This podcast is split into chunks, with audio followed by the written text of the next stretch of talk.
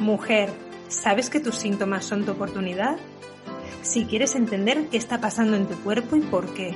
Si quieres aceptarte tal y como eres y si deseas ser dueña de tu salud y de tu vida, estás en el lugar correcto. Soy Raquel Sedano, psiconeuroinmunóloga y experta en salud femenina, y soy una apasionada del desarrollo personal y el potencial humano acompaño a mujeres valientes que no se conforman y que desean sacar todo su potencial. Mi pasión es darte todas las herramientas, la inspiración y la transformación para que tú también crees la vida saludable, radiante y auténtica que deseas. ¿Estás lista? Allá vamos. Hola bonita, ¿qué tal? ¿Cómo te sientes hoy? Yo me siento muy contenta, muy feliz por compartir lo que voy a compartir contigo hoy. Sé que siempre digo lo mismo, pero realmente creo y grabo estos episodios con mucho amor, con mucho conocimiento de todas las cosas que me han servido a mí, con muchas mm, preguntas que me han rondado en mi cabeza y que si tú también eres buscadora de la verdad, quieres vivir una vida consciente y plena, quizás también te has hecho estas preguntas y por eso quiero compartirlo contigo. Este episodio en concreto es especial y va dirigido primero a mi yo escéptica del pasado, esa yo que tenía la creencia de si no lo veo, no lo creo, y a la que creía que solo podía creer con certeza lo que la ciencia afirmaba.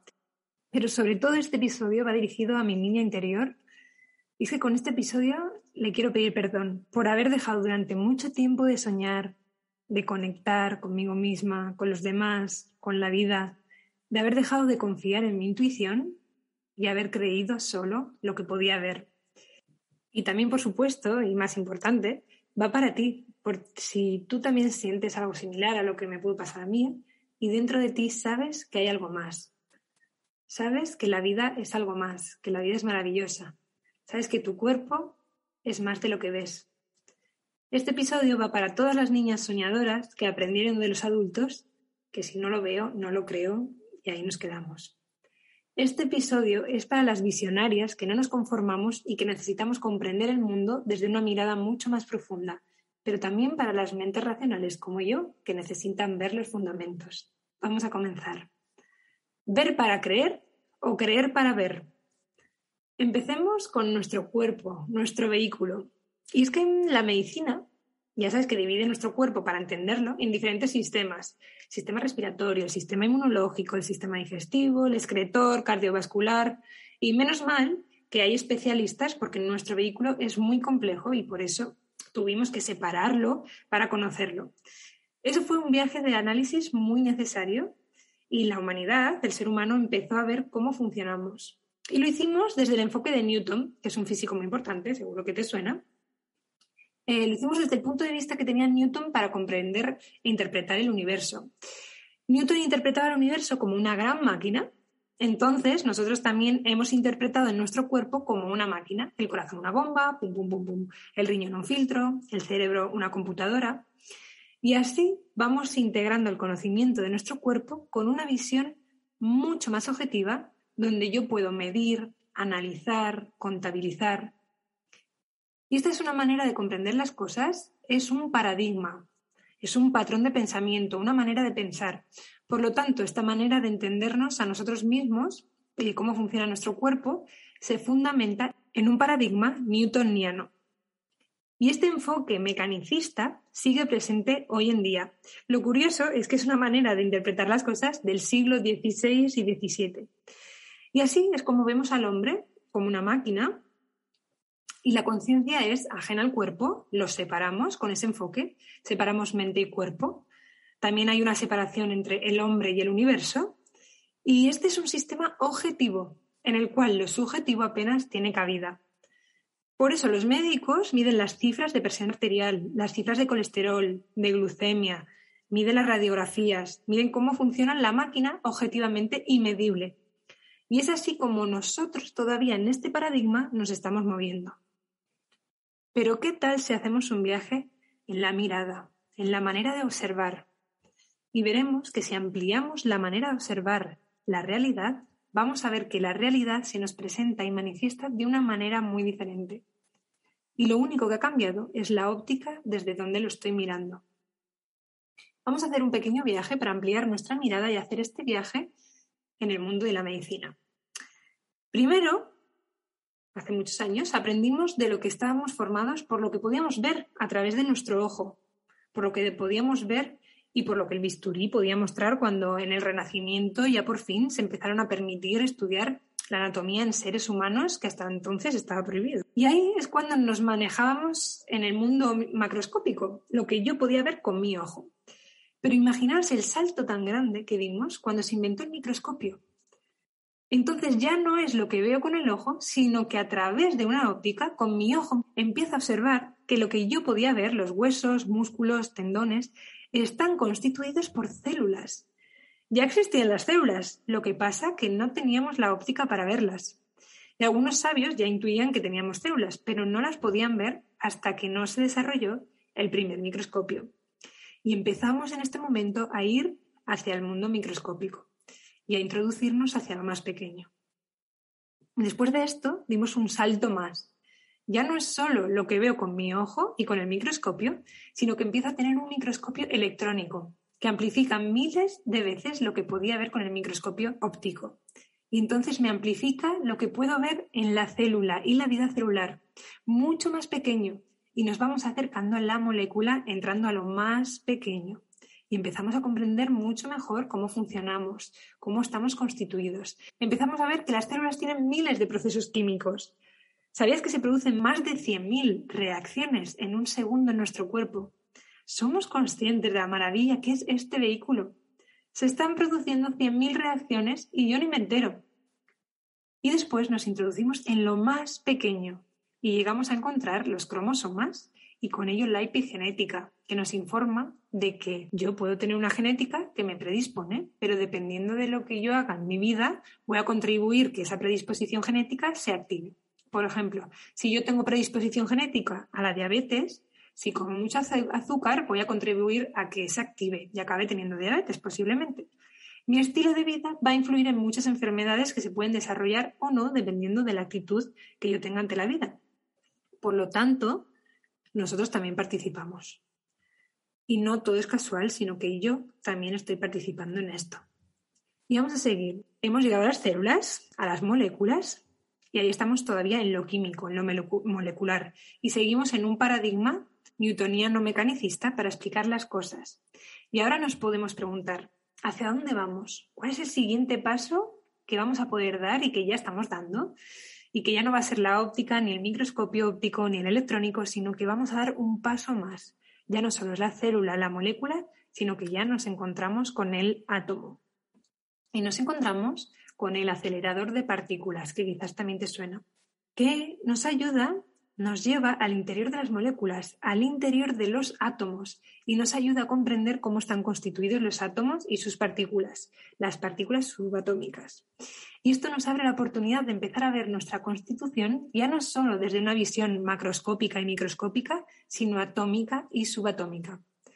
Porque yo y tú estamos formadas por átomos y electrones. ¿Y cuál es la física que nos ayuda a comprender todo este mundo que se nos abre? La física cuántica. Por eso es clave y muy fundamental comprender lo que nos está trayendo esa nueva física, que ya no es tan nueva, que ya casi son 100 años que está aportando cantidad de información. Fijaros, en 1927 hubo una de las reuniones más importantes que se han llevado a cabo en la historia de la ciencia, donde estaban Marie Curie, Einstein, y en ese encuentro mm, se pusieron las bases de la física cuántica. Y estos físicos, que la mayoría de ellos fueron premios Nobel, nos dicen que los experimentos en la física de partículas se ha demostrado que cuando vas a lo más pequeño, a lo más pequeño en el fondo, lo que hay son patrones de energía en interacción continua. Es decir, que si yo me sumerjo en lo más pequeño de, por ejemplo, un bolígrafo, yo lo veo como sólido, pero cuando yo me meto en lo más pequeño, en el mundo atómico y subatómico, aquí lo que hay es movimiento energético en interacción continua. Y para nuestra mente esto es muy difícil de integrar. Los científicos nos dicen que toda la materia es energía. Por lo tanto, vamos empezando a ver una interconexión entre la materia y la energía que está mucho más interconectada de lo que nos pensábamos. Nos dicen los físicos que cuando la energía vibra más lento, eso lo percibo como sólido. Pero si incrementa mucho la energía, eso dejo de verlo. Y os lo voy a explicar con un ejemplo. Por ejemplo, el agua. Yo tengo un vaso de agua y ese agua es líquida. Si yo le quito energía, le voy enfriando y se convierte en hielo. Y eso es materia. Y si ese agua empieza a calentarse y a vibrar más rápido, rápido, rápido, rápido, ese agua se transforma en vapor, que yo no lo veo. El vapor no lo veo, pero es agua también. Todo depende del grado de vibración de las partículas. Todo vibra en el universo, pero mi retina solo puede ver una parte del espectro de la luz. Hay partes que yo no veo, pero eso no significa que no existan. Tenemos que abrir nuestra conciencia. ¿Cuánta gente dice, mira, yo si no lo veo, no lo creo? Pues yo pienso, pues mira, deja de usar tu móvil, el mando a distancia con el que abres la puerta de tu garaje o deja de usar el, mando a distancia porque tú no lo ves, pero bien que lo haces. Yo no veo lo que yo hablo por el teléfono y puedo hablar con otra persona que está al, otro lado del planeta.